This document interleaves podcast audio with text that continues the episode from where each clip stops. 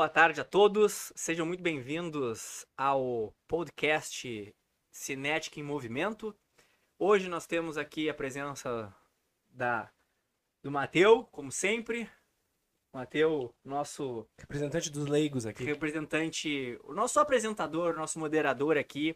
E muitas vezes ele vai estar junto comigo, outras vezes ele vai estar sozinho, mas é quem vai tocar aqui esse projeto junto com a Cinética. E hoje também nós temos uma convidada super especial, que é a Fernanda Delacoste. Ela que é fisioterapeuta, mestre, doutoranda e vai falar um pouco aqui para nós sobre as suas experiências, tanto na parte acadêmica quanto na parte clínica, como que ela enxerga hoje o mercado de trabalho profissional, como ela enxerga a pós-graduação, como conciliar esses, essas duas vertentes aí, a parte da academia com a parte do trabalho, da parte mais profissional. Também vai falar um pouco para nós sobre é, alguns aspectos de reabilitação pós-Covid-19, principalmente relacionados aos fatores pulmonares, aos fatores cardíacos. E vai também trazer suas experiências, vai falar um pouco sobre o nosso congresso, que vai ser realizado em novembro, e também sobre outros projetos da Fernanda junto aqui com a Cinética. Mateus, seja muito bem-vindo. Fernanda, seja muito bem-vinda. Obrigada. E aos pouquinhos a gente vai aí é, conversando. Se vocês tiverem dúvidas, sugestões, podem enviar aqui nos comentários. Não esqueçam de se inscrever no nosso canal, de clicar no sininho para receber todas as nossas notificações em primeira mão. Então, Matheus, seja muito bem-vindo. Tamo aí mais um dia na Cinética, né? Eu não vou me prolongar muito, vou passar a palavra para Fernanda para ela falar um pouquinho dela, falar um pouco da trajetória dela dentro da fisioterapia. Hoje nós vamos falar de Covid também, né? Um assunto é, muito relevante e atual. Mas então eu vou deixar a Fernanda explicar um pouquinho sobre ela, sobre a vida dela, o que, que ela faz. Boa tarde, pessoal. É um prazer estar aqui com esse convite dos guris. É, para a gente falar um pouquinho de reabilitação, falar um pouquinho de, de pós-Covid, né? Principalmente agora que a gente tem metade do elenco do Grêmio no Covid, né? É, exatamente. É, mas eu sou eu sou fisioterapeuta, eu sou formada há três anos pela Universidade Federal de Ciências da Saúde. É, eu fiz a minha a minha pós-graduação, meu mestrado acadêmico em Ciências da Reabilitação pela mesma universidade. É, e hoje eu faço doutorado na mesma linha, tá? Na linha de reabilitação cardiopulmonar, na linha de fisiologia do exercício. É, então a gente vem trabalhando com isso já há um, um, tempinho, né? É, junto com a minha pós-graduação, eu tenho tatuado hoje no, no Hospital Pronto Socorro, lá de Canoas, com o pós-Covid. Na verdade, com o, o intra e o, e o pós-Covid, né? A gente tem, tem pego bastante. Mas, mas principalmente dentro das. É, é um hospital referência em trauma, né? Então a gente acaba pegando muito, muito politrauma, muito acidente, né? Então, e a gente vem trabalhando com essas questões é, pulmonares de reabilitação, de como bota esse cara de novo na, na, na sua função, né? Na, nas suas atividades. É, que mais? Eu fiz uma especialização há uns dois anos em fisiologia do exercício, tá, pessoal? Então, é uma área também bem legal da gente atuar. Tu consegue atuar tanto na fisiologia do esporte quanto na fisiologia do exercício clínica. Obrigada. O que mais que vocês querem saber? Hoje, Fernanda, é, a gente vai conversando, tu vai ver que a gente vai ir voltar e voltar. É... Tu tá trabalhando diretamente com a questão do, do Covid, eu acho que tanto na, na internação inicial, talvez muito na prevenção também, e provavelmente na reabilitação, no pós-Covid ou no pós-imediato, vamos dizer assim. Sim. É, tu citou que a equipe do Grêmio tá com um surto de Covid. Recentemente nós tivemos a equipe do River Plate, né? Exato. Onde foram acho que 20 jogadores infectados. Acabaram jogando é, com 12 jogadores e ainda ganharam, né? Sim. E qual é a diferença hoje da tua prática, uma pessoa, um atleta, por exemplo, ou uma pessoa que pratica atividade física regularmente, para uma pessoa sedentária que com, acaba Sim. contraindo a doença? O que que tu enxerga principalmente no pós ou até durante o Covid em relação a sintomas, a, ao tempo que a pessoa leva para restabelecer, vamos dizer assim, as funções normais. Eu tive Covid num primeiro momento, eu apenas tive um cansaço, né? Sim. Mas eu demorei acho que uns dois meses para conseguir treinar na intensidade que eu treinava sem faltar ar, assim. Então, o que, como é que tu tá enxergando É, essa, essa parte? É uma queixa, uma queixa bem comum, né, da, da reabilitação pós-Covid. Eu atualmente trabalho com a reabilitação pós-Covid dentro do consultório, né? E aí eu pego mais os pacientes é, voltados para a reabilitação pós-Covid, é, que são pacientes ativos, pacientes que, que, que praticam atividade física, tá? No hospital, eu já trabalho mais dentro da UTI Covid, que daí já são pacientes mais crônicos, não são a maioria é idoso, né? A maioria não é um perfil atlético, tá? O que, que eu vejo de diferença, né? No, no, no intra-Covid, né? A manifestação da doença e, e os sintomas, eles são muito parecidos. O tempo de recuperação, ele não varia muito, tá? Entre quem é sedentário e quem é ativo. Mas em termos de pós-Covid, o tempo que tu leva para te reabilitar né, para tu voltar às tuas atividades normais, ele é mais rápido em quem é ativo, né? Quem não é sedentário. Por quê, né? Porque quando a gente é ativo, a gente já tem um sistema imune mais propício, um sistema imune que vai te defender de uma maneira mais rápida, né? Do que quando eu sou sedentário, quando eu tenho alguma comorbidade, ou eu tenho obesidade, ou eu tenho uma diabetes, né? Quem já tem um perfil mais ativo, a gente consegue é, manejar esse pós-Covid melhor. Então, o cara consegue voltar mais rápido para suas atividades, apesar do cansaço, apesar da né, que é a fadiga, né, que a gente chama que é o que mais uh, acomete todo mundo, que é uma característica bem comum. Então, assim, o cara que tá, tá ativo, ele volta mais rápido, ele consegue se recuperar, o sistema imune dele já é mais ágil para isso, né? que é o que vai acontecer com, com, com as equipes de, de futebol. Né? Uma vez ou outra os caras vão se contaminar, e aí contamina em massa, não tem o que fazer. Ontem, inclusive, eu vi o presidente do Grêmio falando isso, que não tem, não tem o que fazer, entendeu? Os caras se contaminaram, eles fazem teste regular duas vezes na semana, mas aconteceu. E é isso, vai ter baixa, é o momento que a gente está vivendo, né? Além disso, o que, que eu vejo? Que quem tem um perfil atlético, atlético profissional, né? Um cara que que treina regularmente, que tem uma alimentação controlada, que tem é, exames de rotina em dia. Esses caras não pegam o Covid de uma forma mais grave. Eles pegam o Covid de uma forma mais leve, né? Eu não, eu assim, olha, agora eu não, não, consigo me lembrar de cabeça algum jogador, ex-jogador, que morreu de Covid. Não, eu vejo muita gente que pegou Covid que teve, mas morrer, entubar e tal, raro. A não ser ex-jogador que tá parado há muito tempo. Né? Então, os atletas eles têm um perfil diferente de resposta inflamatória frente a esse vírus, né? diferente da gente, assim, que não tem, um, um, que não é ativo, que é sedentário, né? Ou que tem uma outra comorbidade associada.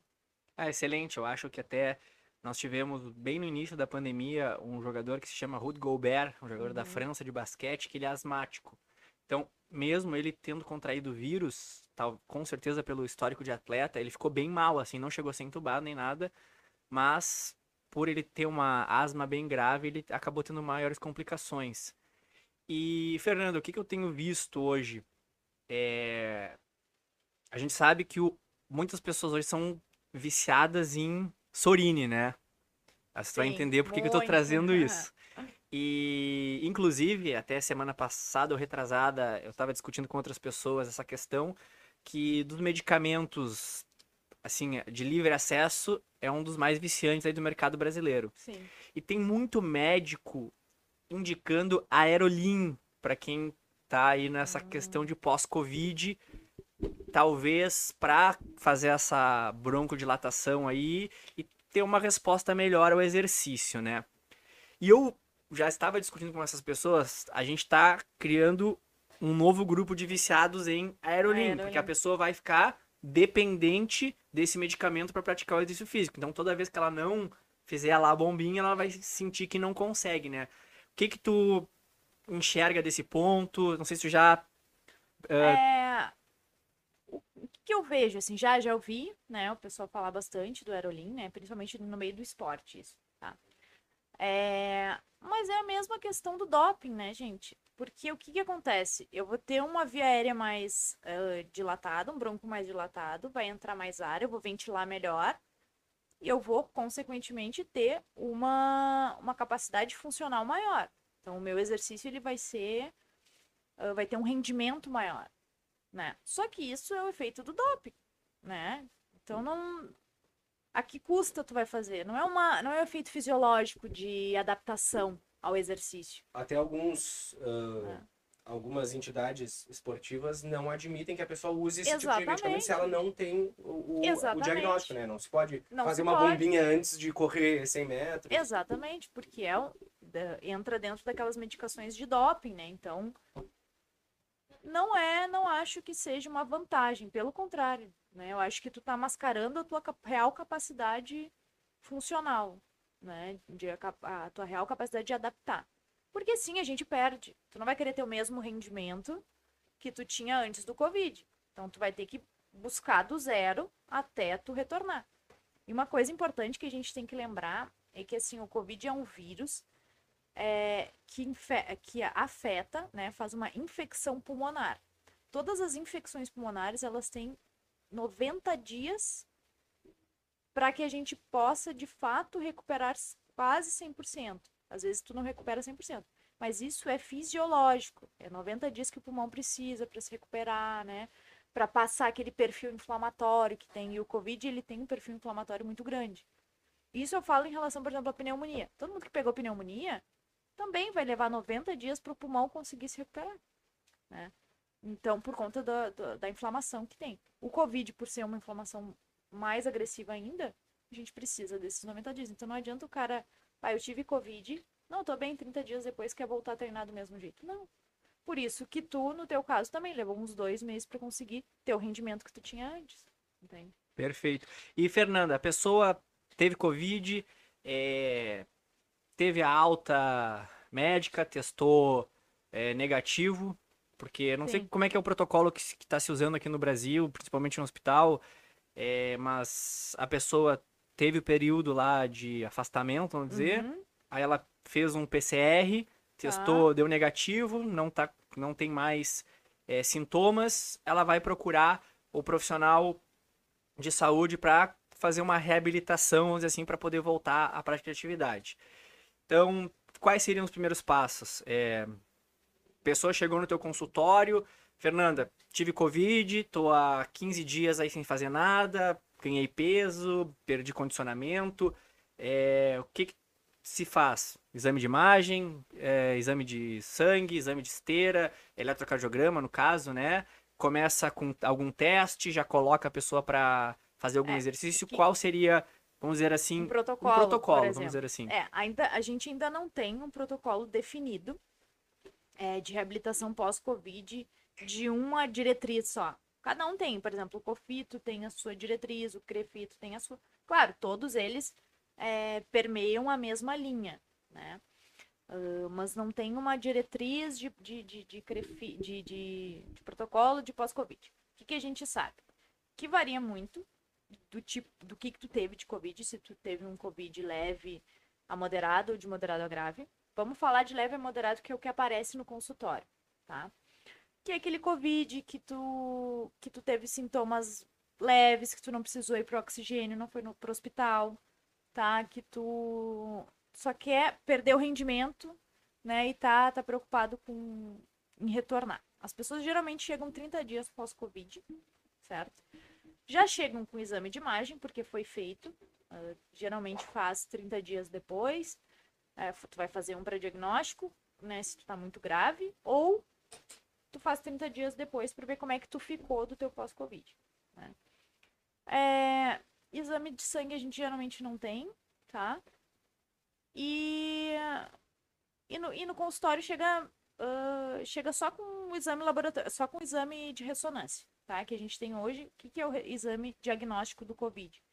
É a tomografia, né? Com aquele padrão, vidro fosco, uh, e aí tu tem uma porcentagem lá, ah, cometeu 20%, 30%, 40%, sei lá, até 80%. Então, geralmente, padrão leve a moderado, 25% de acometimento pulmonar. Tá? Uh, e, a, e o PCR, tá? Mas o PCR ele é feito para diagnóstico inicial, aí tu faz um teste rápido, né? Ou tu faz um, um PCR que aí vai para laboratório e tal. Mas faz uma vez, passou o período de contágio, 10, 15 dias ali, aí depende se tu é sintomático ou se não é. Depois disso, bom, tô sem sintoma, a partir daí tu conta 30 dias e aí a pessoa vem procurar para fazer, eh, vem pro consultório procurar para fazer uma reabilitação, né? Ah, o que, que, é o principal sintoma que elas vêm, né? Elas vêm com dispneia. Ah, eu ainda me sinto muito cansaço. Muito cansaço para pequenos esforços. Não é dispneia em repouso, é dispneia assim, ah, eu tô ali, ah, eu treinava, corria, sei lá, 5 quilômetros. Agora eu corro 2 e canso. Aí tenho a mesma sensação. Então o pessoal vem, principalmente corredor, né? Eu falo 5, mas o cara que corria 40, corria, sei lá, por, por final de semana 20, 20 e poucos quilômetros, tá? O cara não corre nem 5 e ficam cansados. Então, eles vêm muito com essa queixa, né? Ah, o que eu posso fazer? E muito ansiosos para voltar a Então é sempre a mesma história. Eu sempre converso com eles, eu explico toda a questão fisiológica, né? Ó, a gente tem uma lesão pulmonar que ela ainda está em regeneração. Os teus sintomas passaram, mas o teu perfil inflamatório ele ainda existe, né? Então assim, precisa de no mínimo 90 dias para que tu tenha retorno da tua função pulmonar completa. Então vamos, vamos devagar, vamos voltando a fazer exercícios. Mas é possível voltar. Claro, não, sem dúvida. As pessoas voltam sim. Porque muita gente acha que. Não, ah, não, não, não. não. É, é, é, muito possível sim, né? A gente ter a nossa função 100% de volta, tá? Depende muito do grau do teu acometimento, mas vai demorar um pouco mais, um pouco menos, né? É, mas de capacidade fun funcional e pulmonar a gente consegue tranquilamente, tá? Mas assim, paciência, né? A gente precisa começar devagar, porque eu não posso. Todo o exercício ele, ele é inflamatório, né? Assim, a gente causa uma lesão, seja ela muscular, né? Seja ela microlesões que a gente fala, né? Uh, a gente aumenta o nosso lactato, né? Então, a gente tem que balancear muito bem a que ponto que eu vou aumentar tanto meu perfil inflamatório com o exercício se eu já tenho um uhum. corpo que está inflamado. Né? Então, por isso que a gente tem que ir indo aos poucos e medindo como é que o cara está se, se, se, se recuperando. Então, a gente chega, a gente faz avaliação. Eu sempre, geralmente, peço, se possível, né, uma, uma espirometria para ver quanto que o cara tá de, de fração, né, assim, de, de, de, de função pulmonar um teste de esforço, se ele tiver condições. Isso a gente está falando do ideal, né? Sim, claro. Né? É, o ideal, e a realidade, e a é, realidade é, muito né? diferente, né? Porque o que, que acontece? Nem sempre vai chegar para mim, che chega gente para mim no consultório que é atleta amador. É um cara que corre recreacionalmente, né? Ou faz uma bike, né? Vai, vai fazer uns 40k de pedal, 50k de 100k, sei lá. Não é um cara que, que vive disso. O cara tem outro emprego, o cara não, não é atleta nesse nível, né? Então, ele vai, vai, vai aparecer com o que tem e eu vou me virar com aquilo que eu, que eu consigo. Eu posso pedir e tal, às vezes os caras conseguem, não, maneira, não, vou fazer e tal, não, não, pra gente saber, né?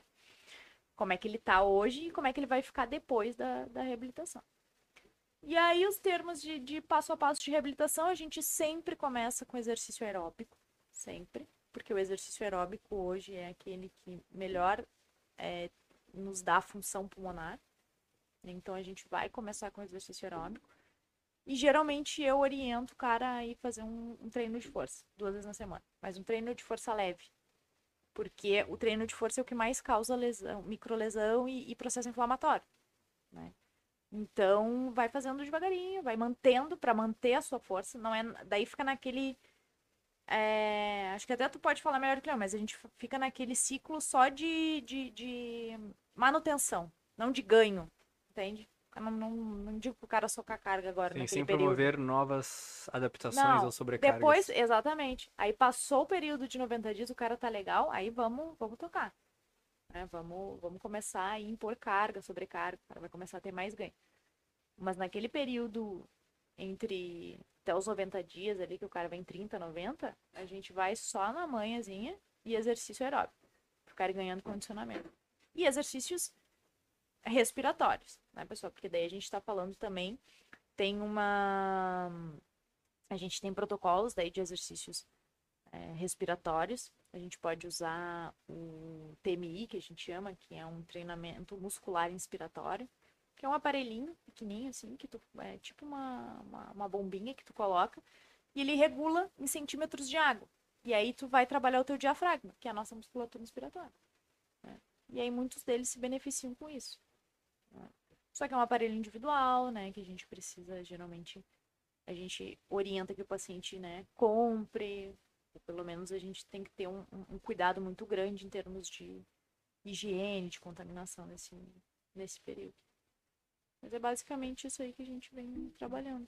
Perfeito. Até fazendo. Desculpa, mano. Não, Fazendo- só ia perguntar uma coisa antes, é, Tá. porque isso estava comentando que é, é, o protocolo, um dos protocolos Uhum. para as pessoas que têm de leve a moderado, né? Isso, Tá. isso.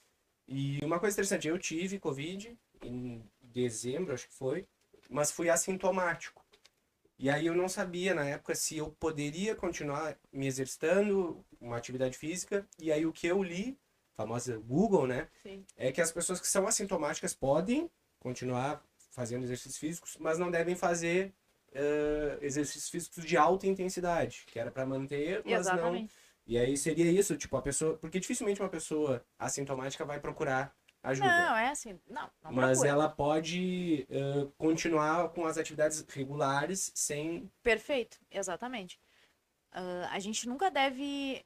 A gente só para o exercício, né? ah, nos tem... No tempo de Covid, né? No- nos 15, 20 dias que tu tá sintomático. Porque realmente é repouso, tu não pode aumentar o teu, ah, o teu gasto energético, porque tudo que tu tem que, que, que ter de, de, de energia, tu guarda para te para te recuperar, para frear aquela cascata inflamatória que o teu corpo tá tá mandando. Bom, passou esse período, aí tu volta a retornar gradativamente às tuas atividades, mas assim é bem leve, sabe? Não dá pra gente querer voltar no mesmo ritmo, justamente porque assim tu te sente em condições, só que o teu corpo ele não tá ainda em condições. E aí é capaz de tu aumentar demais o teu processo inflamatório. Quem é assintomático é aquela coisa, né? Tu mantém as tuas atividades, diminui teu ritmo, então mantém as tuas atividades normalmente. Né? Se tu corre, tu vai continuar dando aquela corridinha, né? diminui um pouquinho a intensidade, corre mais levezinho, mas mantém, pra gente não ter perda também. Porque quem é assintomático tem uma carga viral mais baixa. Então não, não, não, não tem uma cascata inflamatória tão grande.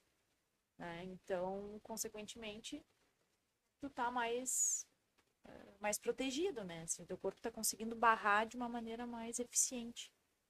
Ah, show. E quando tu fala na questão, por exemplo, desse retorno gradual, é, principalmente para casos de é, leves e moderados, é, para resumir para o pessoal, seria então no momento que tu dá um estímulo maior, tu vai estar aumentando talvez aquela inflamação, infecção que não está totalmente curada, que a gente falou que pode levar até 90 Isso. dias, e talvez até fazendo um, um, tal- um quadro de equilíbrio de dano e recuperação. Então, Perfeito, É. exatamente. É esse, essa é a palavra, dano e recuperação. A gente precisa botar na balança, né?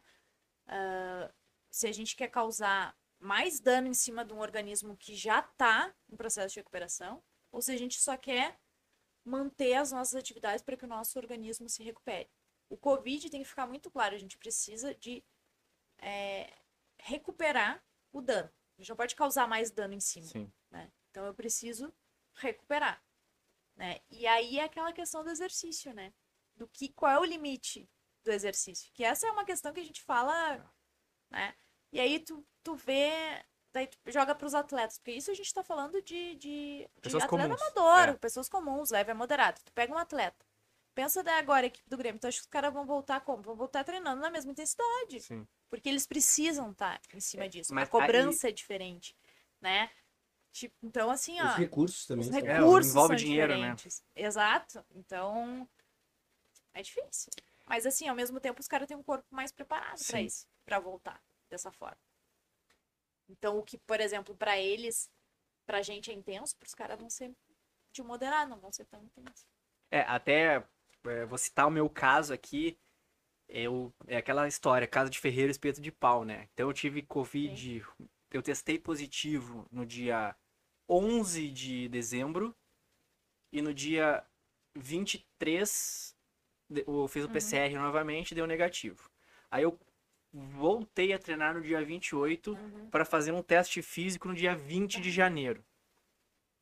Eu simplesmente treinei uma semana bem abaixo do que eu já Sim. havia, eh, que eu já estava treinando dentro do, meu programa para esse teste no dia 20. Sim. Treinei uma semana, fiz o teste. Eu fiz 7 minutos do teste, que eu teria que realizar Uhum. 10, morrendo. E aí eu simplesmente eh, voltei a treinar o que eu já estava treinando. Uhum. Tive uma dificuldade muito grande, Sim. mas simplesmente mantive.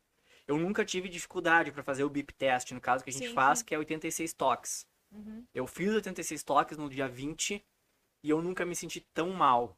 Perna pesada, com falta de força, é, hiperventilando. E porque realmente eu tava, eu cheguei à conclusão que eu tava causando dano Uhum. De um lado para conseguir recuperar Pra do outro e no final não sei qual que seria é, o, o, o resultado se eu tivesse feito ao contrário, mas naquele momento foi o que deu para fazer, mas imagino que é muito próximo do que os jogadores vão fazer, né? E muita gente acha que é, o Covid ele só vai te afetar na capacidade pulmonar. E não, ele te Não, afeta em várias outras tudo. coisas, né? Tem gente, ah, não, só ficou sem ar. Não, força de Não. membro inferior e tudo, né? Totalmente, totalmente, porque o teu corpo ele entra num modo de recuperação. Então, assim, tudo que não for, que não precisar gastar energia, não vai gastar, né? Então, assim, tanto que ah, um dos sintomas que a gente tem é sonolência, porque o corpo baixa o sensório, a gente rebaixa o sensório e dorme, dorme, dorme, dorme. Bom, quanto mais tempo eu fico inerte, mais massa muscular eu perco. Bom, eu perco paladar, eu perco vontade de me alimentar, né? Eu já não tenho, meu músculo já não tem eu não faço exercício. Então tu vai perdendo. né? Essa questão muscular, né? A gente vê muito no hospital. O cara internou, ficou três dias na cama, pá, acabou. Pode ter a massa muscular que tu tem. Se tu tá entubado, então, pá, já era. Bah. Tu perde muito. Porque daí é sedativo, é, é bloqueador neuromuscular. E aí a tua massa muscular vai lá embaixo. Tanto que esses dias eu vi até no Instagram uma, uma atleta do, de crossfit. A guria era enorme, a guria tinha uma baita massa muscular. Ficou, sei lá, acho que foi 14 dias que ela ficou entubada. A guria não conseguia caminhar. Teve que fazer uma baita recuperação. Agora, agora sim, já voltou a caminhar tudo, mas saiu do hospital sem conseguir andar. Perdeu muita massa muscular. Tudo. Então é. É complicadinho, Não, assim, é, não dá pra certeza. gente. Né, bobear muito, assim. Mas é o equilíbrio. Sim. E mudando um pouquinho de assunto, Fernanda, fala para o pessoal, pra gente, como é que tu enxerga hoje é o pessoal que está saindo da graduação, que 95% dos profissionais precisam trabalhar, né? Como fazer essa, como conciliar a parte, vamos dizer assim, acadêmica, é, Uhum. especialização, mestrado, doutorado, com a parte profissional, como que tu fez isso, como que tu faz ainda, né? Não, tu acabou de dizer que tá no hospital, veio para cá, depois vai para lá.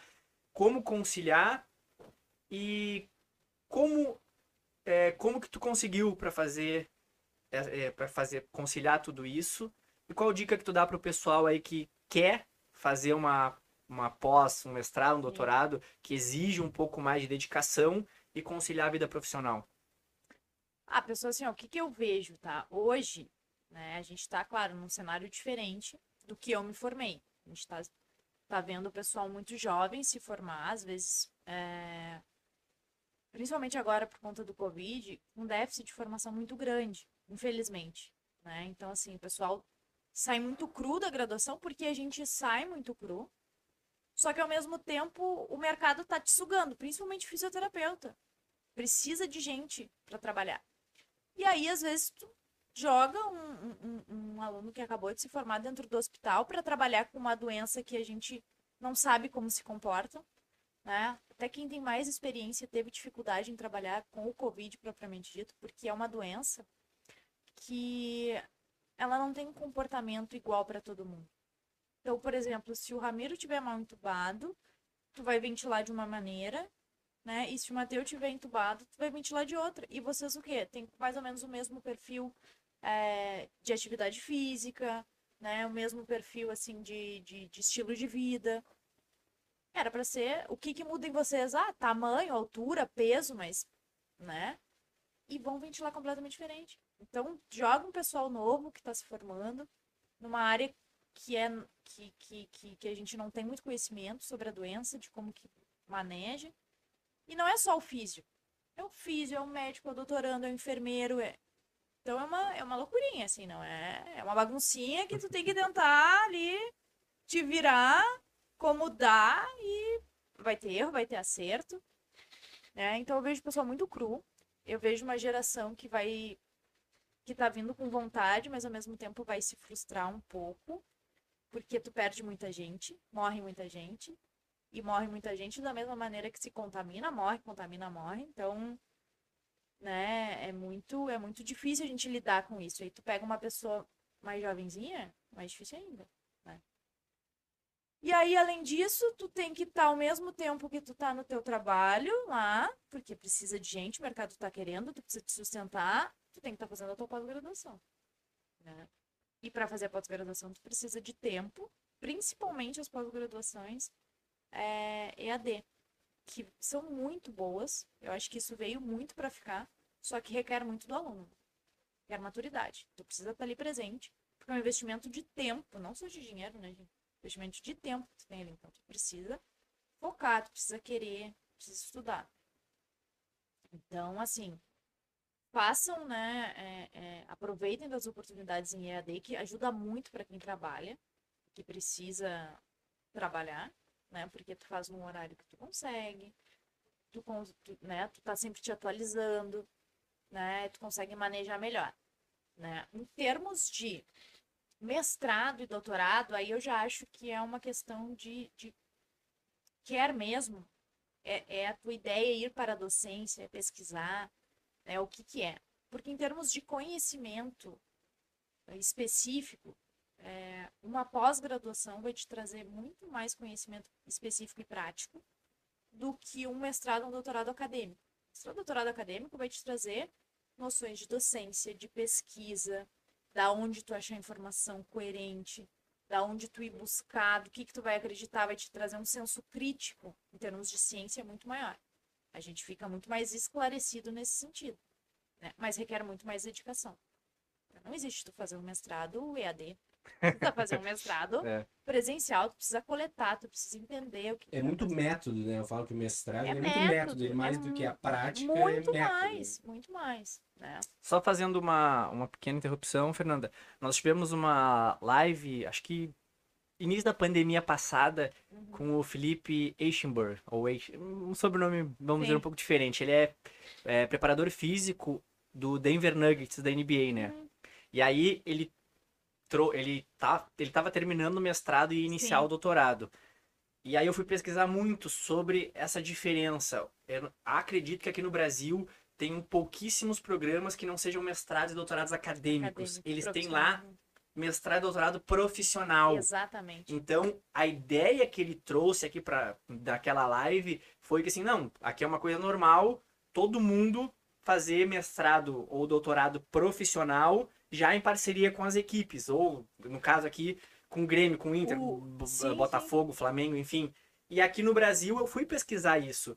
E existem alguns mestrados profissionais, mas os que eu achei eram em relação a meio ambiente, Isso. Uh, umas coisas não administrativo, administrativo não e não na área da saúde. Na área da saúde não tem. Sabe? Eu conheço o Barcelona, ele tem um programa de mestrado também, muito legal, profissional, dentro da área do esporte. Mas aqui, aqui tu não conhece. Exatamente. Só os mestrados Acadêmico. Acadêmicos. Tem um, acho que tem um, um gap muito grande ainda entre a academia e a prática, muito. né? Tu chega, eu, eu vejo o Ramiro fala muito. muito também, que é uma pessoa que trabalha muito com a prática, e às vezes se, de, se debate muito, ah, será que vale a pena um, um mestrado, um doutorado? Quando tu chega lá e tu quer apresentar algo prático, e muitas vezes o pessoal, não, não, peraí, é. vamos revisar a literatura, vamos ver, e só coisas que Pra quem quer trazer aquilo pra prática, fica complicado. que, que eu vou, é, o que, que eu, o que, que eu vejo hoje, tá? Na, na minha, na minha experiência profissional. Que o mestrado, ele te traz uma- um senso crítico da onde tu vai procurar as tuas informações para aplicar na prática, tá? E que ele é voltado para a docência, ou seja, quer ser docente, quer seguir a carreira docente, perfeito. Tu vai ter, né? Porque tu vai saber onde tu vai buscar, tu vai ter experiência de, de docência, de gestão, assim, de, de, de pessoal, em termos de, ah, tu tem um monte de ser, um monte de mestrando, então tu vai conseguir te organizar nesse sentido. Agora, na prática clínica, né? O que, que eu consigo atuar hoje do meu mestrado com a minha prática clínica no hospital? É justamente saber onde é que eu vou, que revista que eu vou confiar para saber é, onde que eu vou buscar a minha informação. Aí eu vou lá, dou uma olhada, bom, o Itz falou isso, nanana, será que eu consigo aplicar? Bom, vamos tentar, né? Mas é, é isso que eu consigo fazer hoje, né? Assim, não tenho muito mais que isso. É, mas aí vai um ponto que eu, que eu bato muito na tecla. Hoje, Fernanda, com que tu já me falou aqui, com que eu já te conheço, eu te vejo muito mais preparada para entrar numa universidade da aula do que algumas pessoas que já estão com doutorado ou pós-doutorado há muito tempo dentro da universidade. Por quê? Tu consegue ter a visão prática da coisa. É o que tu falou. O que, que o mestrado, o doutorado tá te dando? Uma visão científica de método, de onde buscar, o que buscar. Só que, vamos dizer assim, ó, essas pessoas têm. Só que elas estão tão engessadas a isso que elas vão passar isso para um aluno de graduação Sim. e vão dizer, não, é isso, isso e isso. E tem que ser feito assim. Exatamente. A Fernanda, ela vai chegar, ela vai dizer, ó, gente, vocês podem tomar o café nessa caneca. O estudo lá de não sei Uhum. quem disse que o café nessa caneca é bom, não sei o que, não sei o que, não sei o que. Mas se vocês não têm essa caneca, vocês vão adaptar para essa outra caneca lá no, Perfeito. no time, no projeto social da Restinga, que é um bairro Perfeito. de Porto Alegre, gente. Vocês vão adaptar, vão botar um balãozinho aqui, vão botar um canudinho e vão assoprar. Vocês não precisam usar essa caneca. E eu vejo que isso falta demais, demais. A pessoa entender que a realidade da clínica, da Perfeito. prática, do campo, eu não vou ter um isocinético para fazer com os caras. Quanto mais eu vou conseguir fazer um rope test. Então, a pessoa, o professor hoje, ele quer passar aquele, aquele modelo engessado de coisas Perfeito. sem dar alternativas. Por quê? Porque não teve lá na prática. Não, Ele perfeito. teve sempre o. Justamente, é, a, minha, a minha vida profissional ela foi toda de faculdade federal, se, é, é, iniciação científica, mestrado e agora doutorado. Só que eu sempre tive é, uma noção, e, e isso quem me, quem me trouxe muito foi meu pai. Ele sempre disse assim: tu tem que pensar duas coisas. Tu quer o quê? Ok, tua profissão, mestrado e tal, mas não é isso que vai te botar no, mer- no mercado de trabalho. Isso vai mais te excluir do que te colocar no mercado de trabalho. Tu precisa ter o teu lado prático. Então, assim, ó, o que tu puder acompanhar os dois, isso só vai te acrescentar. E aí, cada vez mais, claro, a gente vai amadurecendo e vai, perce- vai percebendo as coisas, né? E aí, hoje, eu tô atuando no hospital justamente por isso. Porque eu notei um gap muito grande da minha, ah, da minha experiência, da- da- do meu conhecimento, né? Do que eu tenho de informação, para o que eu consegui atuar na prática. Então, falei assim, não, eu vou para dentro da, da assistência, vou aproveitar esse período que, que, é- que o mercado está se abrindo e vamos para frente, vamos entrar, vamos atuar de frente, vamos, vamos, vamos estudar e vamos pegar a prática, né? Vamos, vamos aplicar aquilo que eu tenho no, no meu mestrado, na reabilitação pulmonar, na reabilitação cardíaca, dentro do hospital. E aí eu tive uma, é tipo assim, ó, tu cair de paraquedas, entro no hospital municipal, trauma, SUS, em que é uma UTI adaptada, né? A pessoa tá se adaptando. E aí tu diz assim, meu Deus, e agora? Não tem, não existe. Ah, VNI, sabe? Ventilação não invasiva, a gente usa tal, máscara tal. A. Não tem, às vezes não tem máscara, não tem é, é, adaptador da máscara para o cara fazer. Vai no esparadrapo, vai no. Tu vai deixar de ventilar um paciente por Exatamente. isso? Não vai. Gente, a realidade de hospital SUS Não existe. E é acho que é- completamente É- diferente. É, por isso que muitas vezes as pessoas acham que, e se fala muito, né, aquela termo de a torre de marfim da academia. Que Exato. tu vê lá ah, vários artigos publicados aí, a pessoa que atua na realidade vai ver, tá, mas como é que eu vou fazer Como é que eu isso? vou fazer isso? Não Como é que eu faz. vou usar um dinamômetro? Cara, não faz. Os caras assim, ó, ah, eu preciso ventilar um paciente e ele tem que estar sedado, no Covid, tá? Sedado, ele tem que estar bloqueado para poder pronar. Não tem sedativo no hospital, não tem beta-bloqueador no hospital, entendeu? Os caras não vão conseguir. E aí deixa o paciente morrer de hipoxemia? Faz o quê? Te vira, negão, não tem o que tu fazer, entendeu? Tu vá, tu... E assim, gente, eu trabalho numa emergência Covid. Emergência trauma e emergência Covid. O que chega eu nunca tinha trabalhado numa emergência. Então, é alucinador. É um negócio assim, ó. Te vira, vai, corre pra lá, pega pra cá. Tem, não tem, chega os caras parando. É, sabe, vocês sabem como é que funciona a emergência? É assim. Tipo uma garagem grande, um monte de maca, e a ambulância abre as portas e joga as, as criaturas pra dentro. Um box de crossfit. Um box de crossfit. Abriu o paciente. Tu não sabe o nome, às vezes assim, ó, não sei, tá sem documento, é ignorado tal. Bom, o que que tá acontecendo? E a gente, assim, ó, a realidade, gente, é gente usuário de droga, é usuário, é cara que vem do tráfico. Às vezes vem, chega o cara com a polícia junto. É. E aí, Algemado ó, na algemado. Então, sabe, é, é, é, e é coisa séria, né? DCE, a gente vê, não só, agora não falando só do Covid, né? Mas os caras que têm traumatismo craniano, os caras que vêm com tiro de fuzil. Então, assim, é, é te virar com o que tem. Não pode ficar aí o protocolo tal. Eu, quando comecei a trabalhar ah, na, na emergência, é, na primeira semana eu sempre perguntava, tá, qual é o protocolo disso? Não tem protocolo. É tentar fazer o que tem. fazer o Tem. que dá. Os caras me olhavam e diziam assim, guria, tu veio da onde? Tipo, que isso, que protocolo, guria, não tem. É, Resolve. resolve, exato, tipo assim, ó, resolve com o que te vira, sabe? Te vira com o que tu tem. E daí eu ficava pensando assim, meu Deus, mas isso aí, ó, eu não aprendi, eu aprendi a fazer assim, ó. Bom, vamos lá, e tu te vira, tu aprende. né? Mas tu vê que isso dá, E isso eu acho e que é é de isso que qualquer profissão. motiva. É, De tu ir pra prática e a- acho que a gente sai muito cru, isso que tu falou também do- Sai da universidade. A gente sai com todo o, o arcabouço teórico, mas aí chega o paciente na tua frente, ou qualquer É. outra profissão, né? sim. E aí tu fica, tá, e agora? Qual é o protocolo? O que, que é eu o faço? Como é que eu Não, porque eu, assim, assim, assim. Entendeu? Tu vai avaliar com o que tem. Tu vai conseguir manejar com o que tem, né? Claro, com responsabilidade, né, gente? Assim, tem coisas que a gente bate o pé, que não dá, que não dá, que não- mas assim, tem que ter responsabilidade. Só que não adianta tu ficar, ah, ah, não tem, não vou fazer. Bom, então assim, ó, É.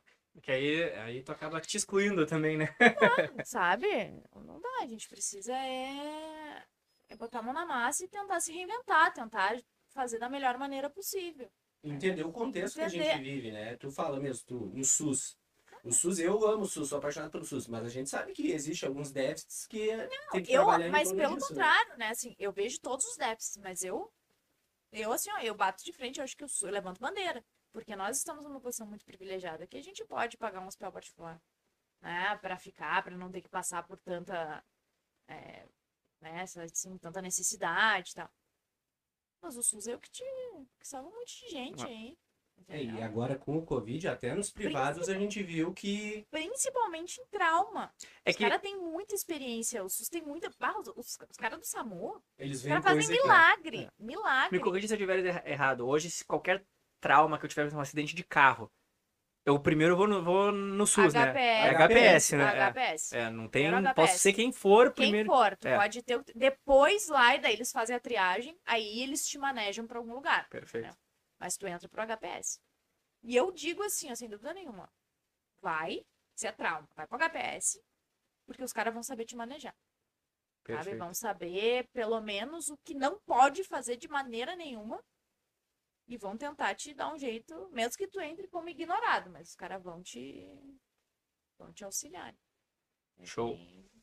Mudando um pouco de assunto, Fernanda, é, fazer aqui o convite ao vivo para todo mundo, né? É, A gente vai fazer o Congresso Cinética, então a gente fez uma união de todos os congressos que a gente fez no ano passado, e aí vai fazer um congresso maior, então vai ser o nosso primeiro congresso internacional é, de reabilitação e treinamento físico.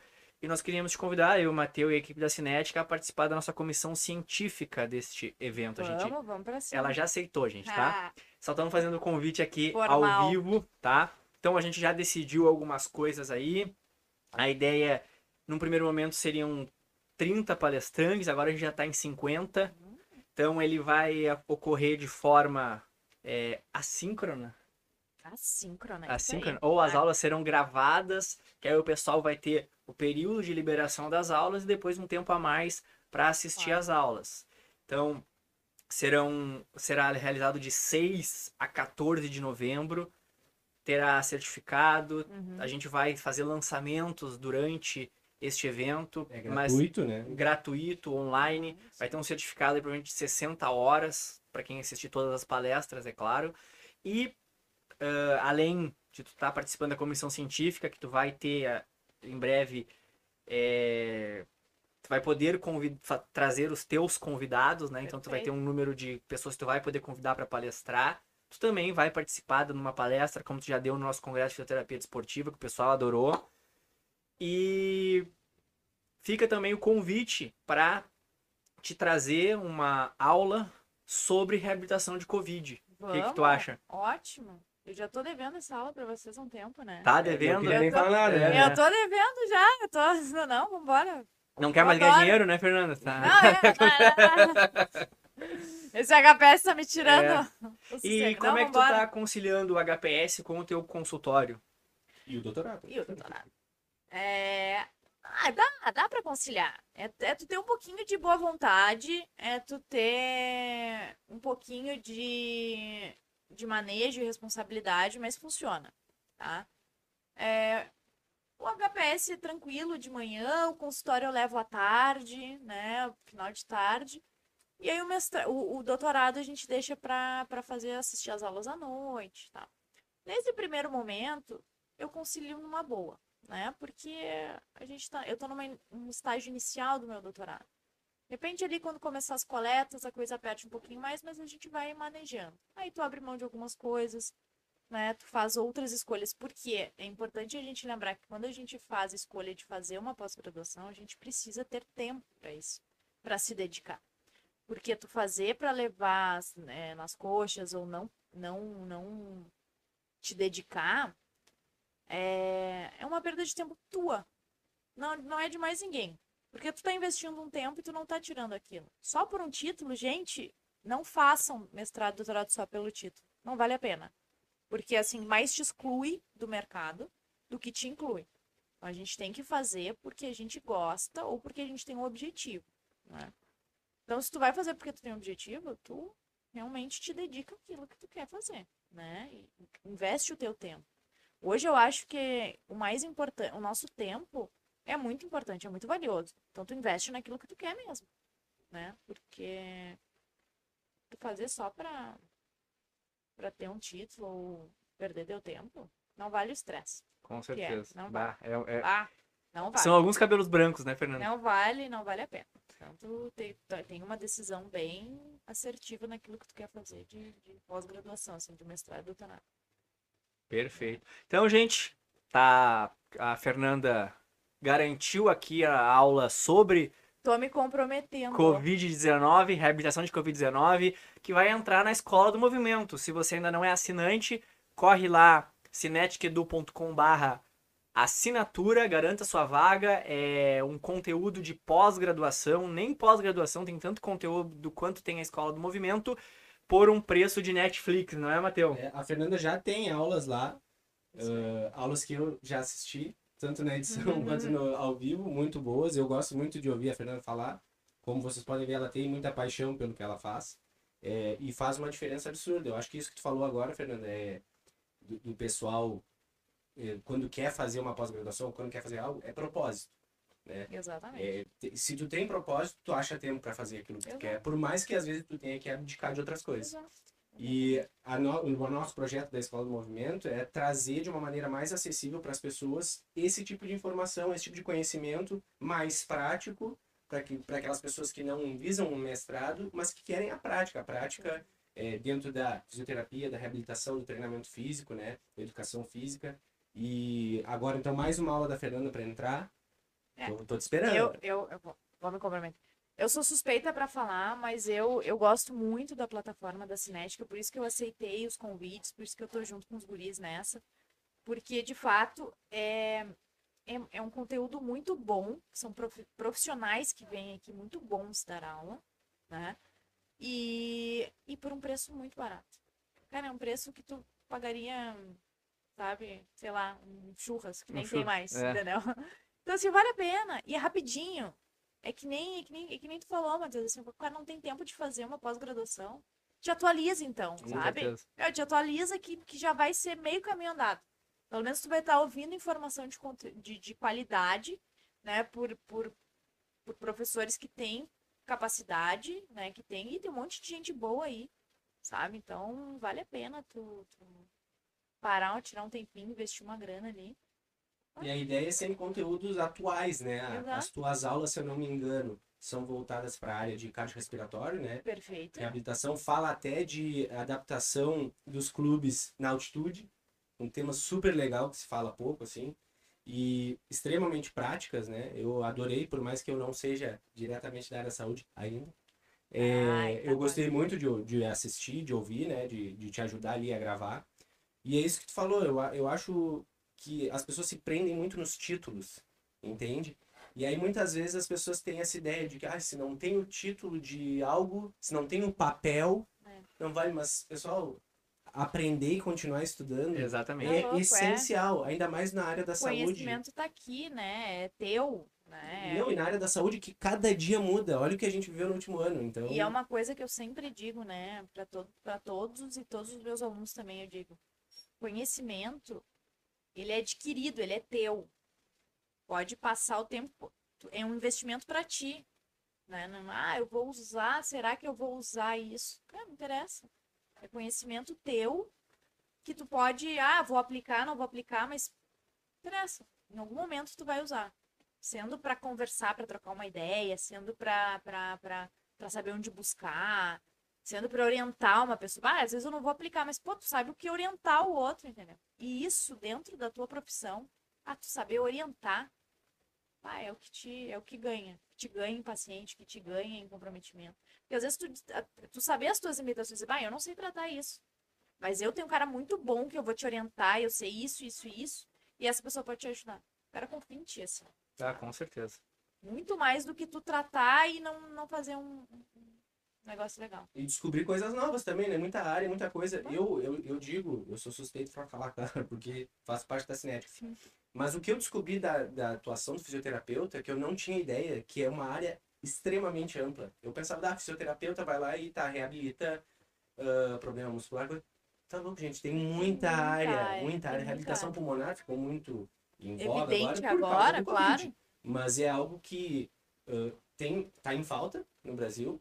Falta muitos centros de reabilitação pulmonar ainda, né? Tem, Pro, né? pro número de pessoas com DPAC e outros Não tipos de tem, não tem, não e é, uma, e é uma área incrível, assim, de se trabalhar. Sem contar as outras, né? Laboral, é, na A área de criança. fala muito.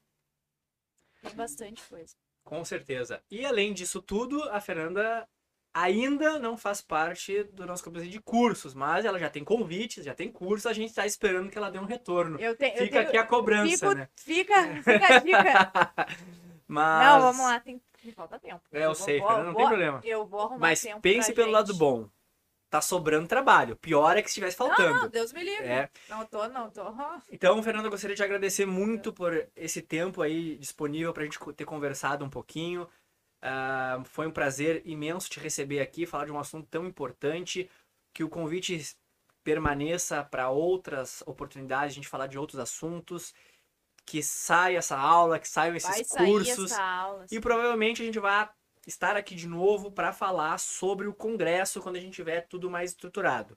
Mais uma vez, Fernanda, muito obrigado pela disponibilidade, muito obrigado pelo, pelo tempo que tu tá aqui com a gente. Foi muito, muito bom e vai agregar muito pra gente, com certeza agregou e pro pessoal que tá nos vendo e ainda vai nos ver. Eu que agradeço. Vocês sabem que para mim é um prazer estar aqui com vocês. Sempre que eu puder fazer parte dessa parceria, eu gosto de estar aqui, gosto de dar uma mão aí. E tamo junto aí, vou fazer essa aula, vou falar também bastante de reabilitação pós-Covid no esporte, que eu acho que é que é uma coisa que é bem legal da gente falar e, e- que a gente acaba falando pouco, né? Porque a gente não vê muito, mas vamos falar assim, vamos, vamos tirar do papel essas ideias, tá? Um prazer. Me chamem, estamos aí. Quando quiserem, nos vemos no congresso. então. Então tá, muito obrigado, Fernando, de novo. Vamos né? tirar aquela, aquela, Aquela selfie, né? selfie. E pessoal, nós vamos deixar aí no link da descrição o Insta da Fernanda, pra quem quiser lá seguir ela. Me sigam, por favor. E aí eu vou pedir aqui pro Enzo tirar aquela, aquele retrato mais... E vamos deixar todo Assim, é os links na descrição do vídeo, viu, pessoal? Não se esqueçam de seguir, Aí, se muito obrigado, no canal, gente. curtir o vídeo, Valeu. Pode Ativem encerrar aí o pra nós, sininho. Enzo. ativem o sininho, sigam a Fernanda no Sigam a Instagram. Cinética no Instagram. Então tá, pessoal, muito Tchau, obrigado. tchau, Hoje de pessoal. noite tem mais uma, mais uma live, hein? mais um podcast, hein, Ramiro? Mais um podcast.